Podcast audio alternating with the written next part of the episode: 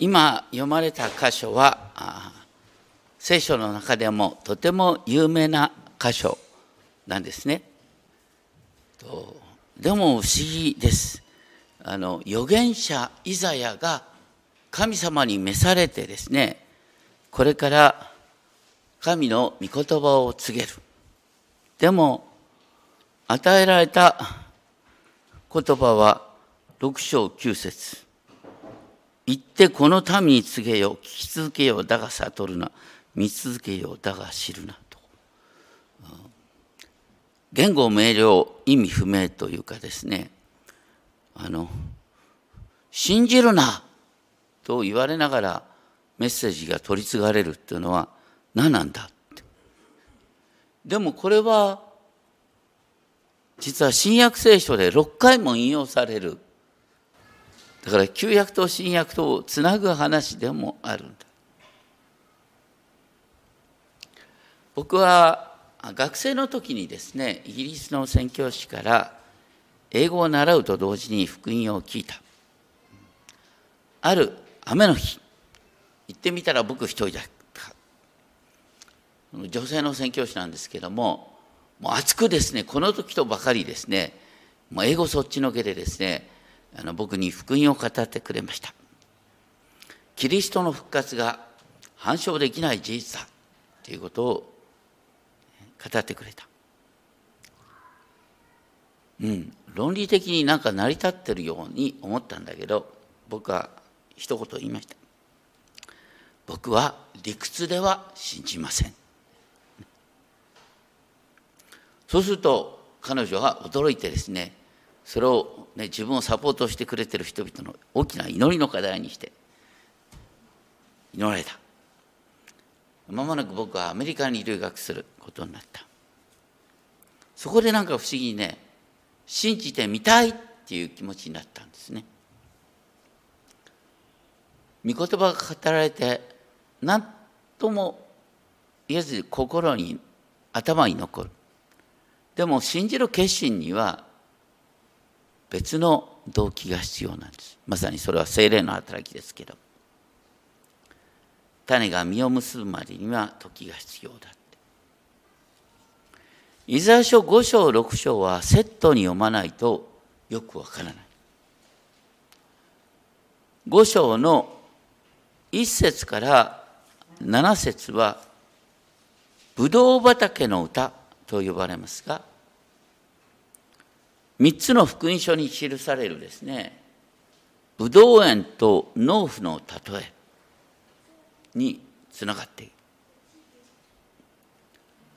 そして五章一節我が愛する者のために歌おう我が愛の歌を彼のブドウ園に関してのっていうですねイザヤが恋の歌の形式を持ちながらですねイザヤにとっての愛する者の葛藤を描く。五章の後半からいや五章一節の後半から二節にかけてですね厳密にと一つ一つ動詞をですね区切って読んでいった方が強調点が分かる。これは全部大切な働きだ。7つの行動が書いてある。我が愛する者はブドウ畑を持っていた。よく肥えた山腹に。彼はそこを掘り起こした。また石を除いた。そしてそこに選び抜いたブドウを植えた。新科学に書いてある「良い」っていう言葉は多くの英語訳では選び抜いたブドウを植えた。って書いてある。またその中に櫓を建てた。その中にブドウの踏み場を掘った。そして甘いブドウがなるのを心待ちにしていた。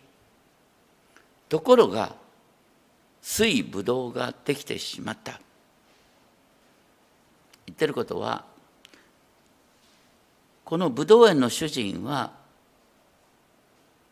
素晴らしいぶどうの収穫を期待して必要な働きのすべてをして選び抜いたぶどうを植えたにもかかわらずできたのは使い物にならない水ぶどうであった。そしてその意味の説明をするために3節以降これはイザが我が愛する者と呼んだのはイスラーの神ヤーウェご自身でありブドウ畑はエルサレムの住民とユダの人である。これは主の痛みを歌っているんだ。我がブドウ畑になすべきことで何か私がしなかったことがあるか。なぜ甘いブドウがなるのを心待ちにしていたのに水ブドウができたのか。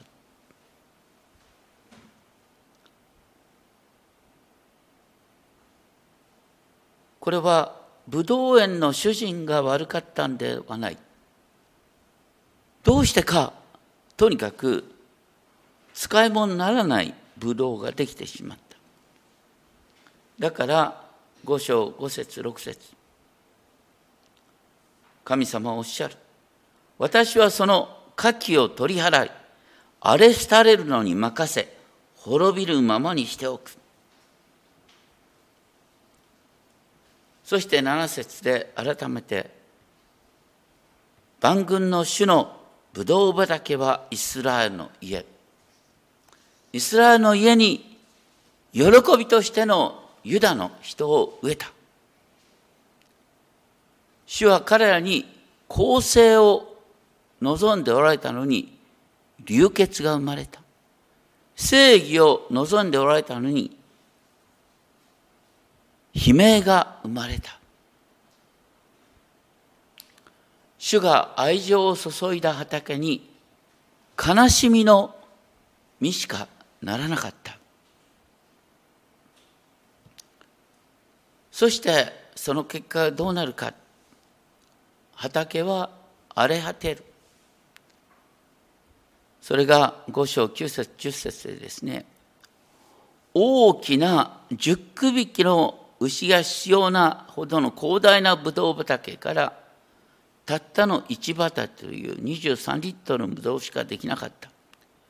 1ホメル230リットルの種がそのたった10分の1の1エパ23リットルしか産すことができない。これはもう上の時代に飢餓の時代に入るっていうことですね。5章11節12節ではイスラエルの民が酒と凶楽に身を委ねると描かれその結果5章13節私の民は捕らえ移される将来のバビロン捕囚が示唆されその理由が知識がないためだ。聖書の中では特に代表的な新明記28章などに神の契約を軽蔑する者に対して呪いが下るって書いてある。そして民は国は滅びるって書いてある。その警告を彼らは知らなかった。知ろうとしなかった。5章の15節16節その結果人間アダムは咎められ人は低くされる。一方万軍の主は裁きによって高くされる。さらに5章17節は荒れ果てた地に子羊とか獣が生きるけど人間がいなくなるっていう感じを指している。さらに5章18節19節で当時のイスラエルの預言者が嘘偽りを予言し続けた5章20節悪を善、善を悪、善悪の基準をひっくり返すような話をする。5章の18節から22節にかけて、災いだ、災いだっていう言葉が4回繰り返しながらイスラエルの指導者に対する裁きが宣告されそして5章24節それゆえ火の下が刈り株を焼き尽くす。と言って主の怒りはその民に向かって燃える。見怒りは収まらない。さらに5章26節主は遠く離れた国に旗を掲げ地の果てから来るように合図される。なんと主ご自身が異教徒の大きな国を用いてエルサレムを滅ぼそうとする。そして5章30節、暗黒の時代がエルサレムに訪れる。だからね5章全体でエルサレムは滅亡するんだっていうふうに書いている。それを前提に6章でイザヤの証明が書いてある。国が滅亡するっていうことを明確に予言しながらそのことを語るイザヤが召されるんです。なんとも皮肉ですね。6章一節。ウジヤ王が死んだ年っていうのはウジヤっていうのは南王国ユダにダビデ以来の繁栄をもたらした偉大な王だった。でも彼は自分の成功に酔いしらあの酔ってしまって高ぶり。祭祀しかできないですね。神殿の中でこうたこうとする働きをしようとして神に打たれザラーといわゆる。現在のですねハンセン氏病に近い症状を裁きとして受けた。でもそこでイザヤがこの国が今滅亡に向かう中で主の栄光を見ることになった高く上げられた王座に座しておられる主を見た。そして、6つの翼を持つ不思議な生き物が主の神殿の上に立っていた。セラフィムって書いてありますが、セラフィムっていうのは、セラフの複数形。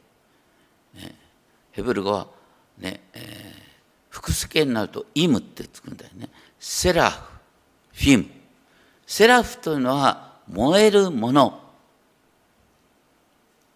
立っていたって書いてあるのは飛んでたり立ったり要するに御座に座っておられる王である神の前で起立してる感じでも同時に飛んでいるっていうのは翼があるからそして複数のセラフィムがそこにあるわけです。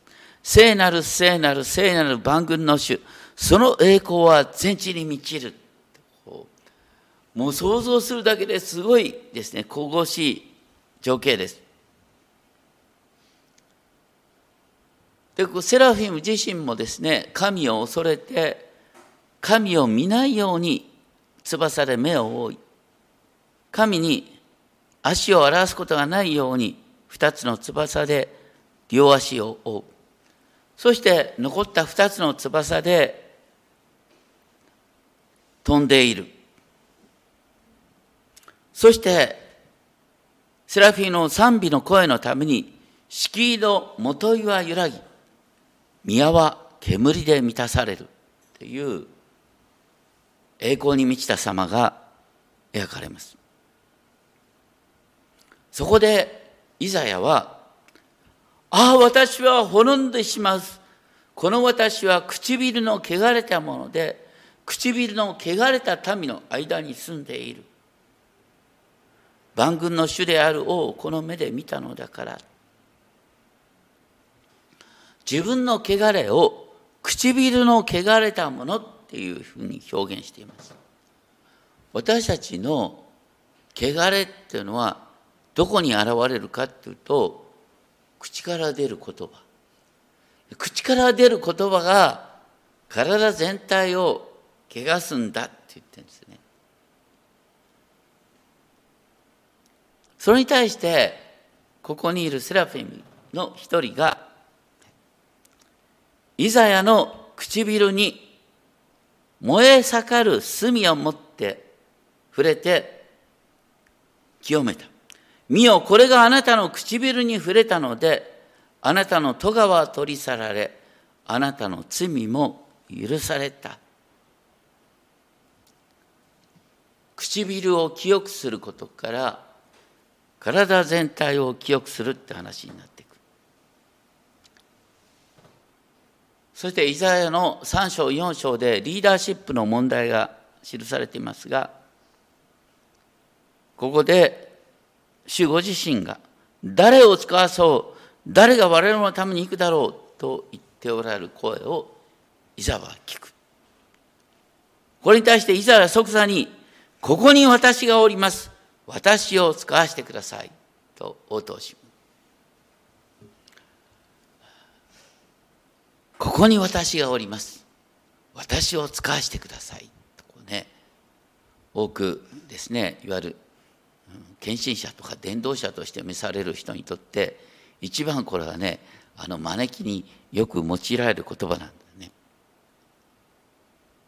でもよくよく見てほしいんですけれどもこれはね本当に一時のですね熱い情熱によってできる話じゃないここに書いてあるのは国が滅亡するよっていう話を伝える預言者なんですよもう誰も信じてくれないメッセージを伝える説教者なんですよ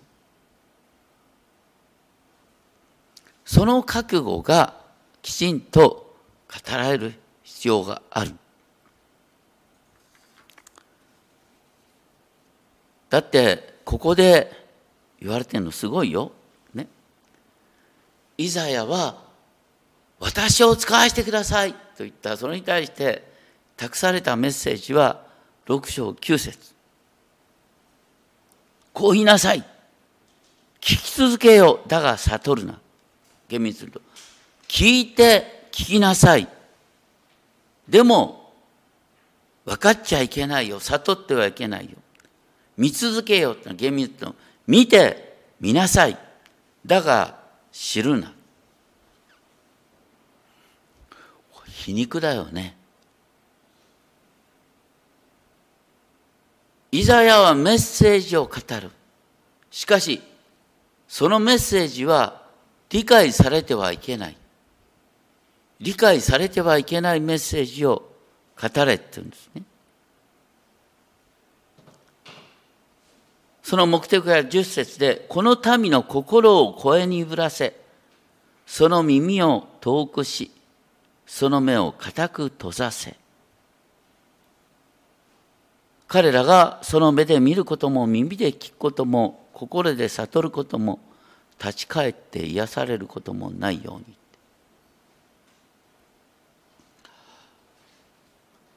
不思議ですよね。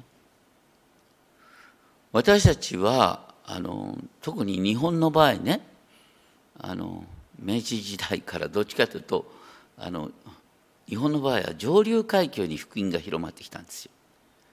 だから福音は理屈で語られる。ね、そしてよく考えてごらんっていう感じで理性に迫ってくる。でもね理性で理解できる福音っていうのは頭のいい人用の福音なんだよ。でもね福音ってもともとそうじゃないんです。理屈じゃなくて本当に心で、ね、いやこのままの自分どうしていいかわからないっていう人に迫ってくるのが福音なんです。理屈で説得されるのは本当の意味で福音じゃないんです。だから面白いのはね、イザヤが語ったことは頭に残る。でも、言われた意味がわかるのは、時が来ないとわからない。そして、ここにね、わけのわかんない言葉として出てくる6章の9節10節の言葉は新約聖書で6回6回もよ同じ言葉が6回引用される。旧約と新約をつなぐ言葉なの。また13章11節のところでまた13章11節からのところでここで有名な種まきの例えがありました。種を植えた、ね、落とした場所が良い土地であるところは豊かな実を結ぶけども荒れ地だとか、ね、茨の中に植えられたって話がありましたけどもそれを聞いた一般民衆はようわかんない。でも弟子たちにはイエス様が例えの意味を説明してくださった。その意味をまた13章11節から見るとイエスは弟子たちにこうおっしゃった。あなた方には天の御国の奥義を知ることが許されているが、あの人たちには許されていない。私が彼らに例えで話すのは、彼らが見てはいるが見ず、聞いてはいるが聞かず、悟ることもしないからだ。それは、イザヤの予言が成就するためであるって書いてある。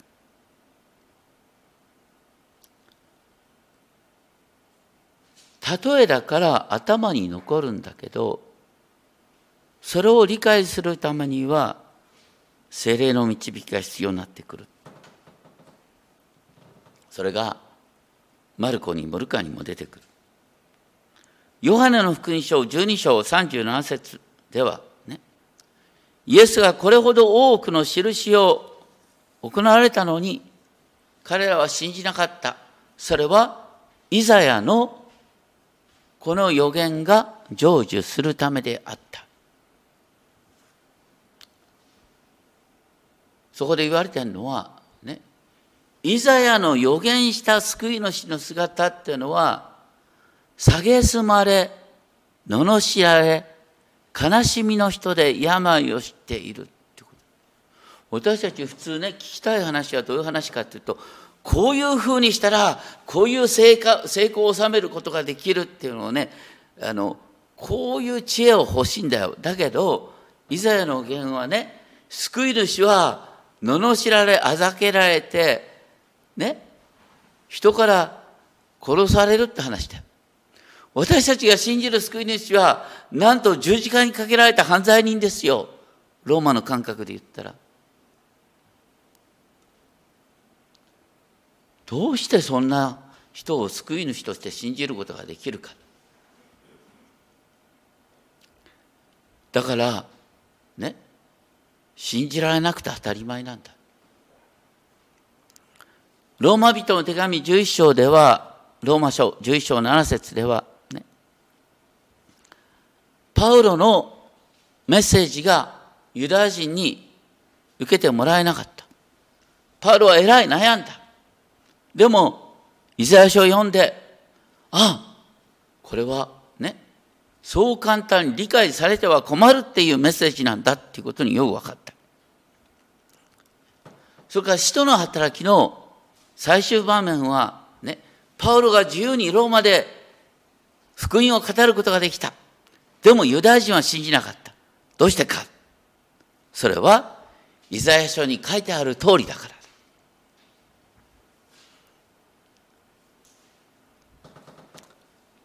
宣教に関してですね効果的に分かりやすく話したら伝わるっていうふうに私たちどっかで思ってる。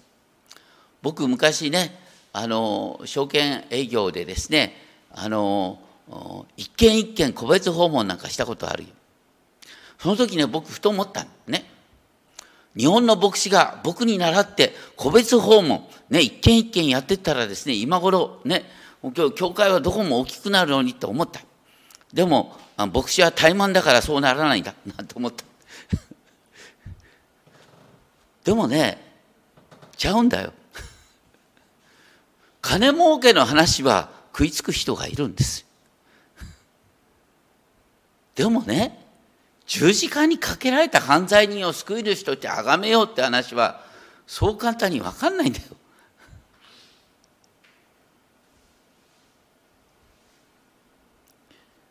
大切なのはね福音語ってもわからないでもそれが印象に残るように正確に語ること大切なのは正確に語ることなんです。まあ一生懸命僕分かりやすく語ろうとしてるんだけど、ね、これを語るのにどれだけの準備をしてるかって思う。翻訳、翻訳自体解釈になってるんですから、すごい時間かかってんのよ。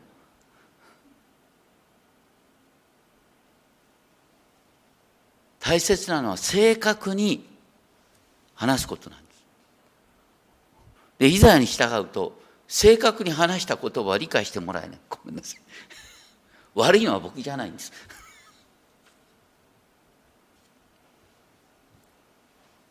で、それに対してイザヤが、いつまで私の話は通じないんですか聞いた。で、この結果は何かっていうと、ね、国が滅びるまでってことですね。だから、イザヤのメッセージは、ね、イザヤが話した百数十年後になって初めてわかるんです。ね、僕が話した 説教が百数十年経って分かったって困るよな。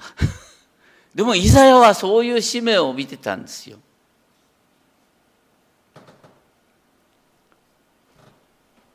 6章12節この地に見捨てられた場所が増えるまで話は通じない。で、6章13節なお10分の1が残るがってね。だからイスラエルの民のほとんど、ね、10部族がなくなってたった1部族しか残らない。それがユダヤ人というユダの民。でもそのユダのエルサレムさえ焼き払われる。残るのは切り株だ。その切り株が聖なる末っていう言葉で終わるんです。だから、最終的にエルサレムが滅亡して、そしてそこから聖なる末が生まれて、国が新しくなる。どういう意味かっていうとねあの普通私たちねえっ、とある国があるね神を崇めてたとしてその国が滅びたらねいやその国が崇めてた神はね結局その国を助けることができなかったんだからそんな神様どうしようもないよねと思うんだよだからねこの時イスラエルまたエルサレム王国が滅びたってことはエルサレムが信じた神は何の力もないって思われるのが普通なんですよ。ところがねこうユダヤ教キリスト教ではそうじゃないんですね。エルサレムを滅ぼしたのはね神なんだけどもそれはね神が無力だからじゃなくてそれを通してユダヤ人を作り変えるためであった。神の民を精錬し直すためであったって話なんです。彼らは国が滅びた時にあ神様が無力なんじゃなくて神様は私たちを鍛え直そうとしてんだ作り変えようとしたんだっていうふうに彼らは感じたんですだから本当に不思議にねいわゆるユダヤ教って思われるね、私たちが呼ぶ宗教は国が滅亡して初めてできたんですよ。国が滅亡した後に現在の旧約聖書の形が整えられていくんです。国が滅亡して初めて、ああ、イザヤの言ってた通りだったってわかるんですよ。だからね、滅亡した後に再生するためのストーリーがこのイザヤの物語。でそれは現代の私たちについて言えばですねあの生活がある程度順調に進んでる人にはどんなに話しても通じないんです。でも、ね、どんな人でも必ず挫折する時があるんです。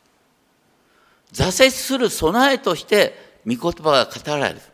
で頭に残ってるでもなんか人生の転換が必要だなって思う時にその御言葉が腹の底に落ちてきてあ私は神の前にへり下る必要があるって働くってことです。まあ有名な話で言うとねルカ15章に出てくる宝刀息子の例えがありますね。どう考えたっておかしい。お父さんが立派なお父さんがいてそのもとでね出来損ないのごめんなさい弟息子が生まれて弟息子が大きくなっていった時にですねこんなかたるい父親の家は嫌だと言ってね財産の半分ね、遺産相続、うん、お父さんが生きてるうちにさせろって言ってお父さんがなんでそこでね財産の半分分けるのかって本当に甘いダメなパパだなって思っちゃうんだけど分け与えるんだよ。どうして？それはね人間っていうのはね挫折してみないと分かんないところがあるんです。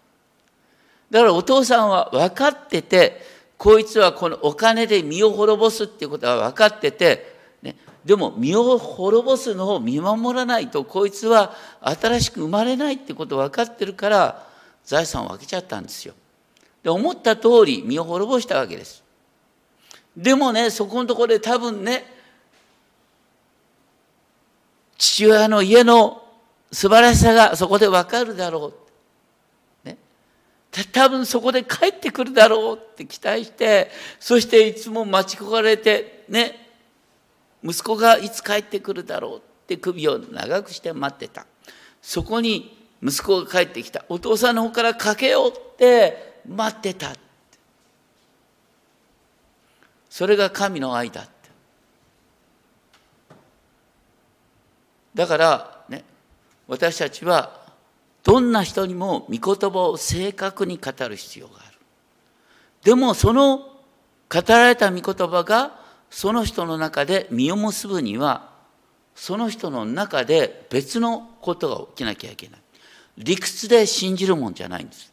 本当にどっか何とも言えずにああ私変わんなきゃって思う時に初めて御言葉が響く。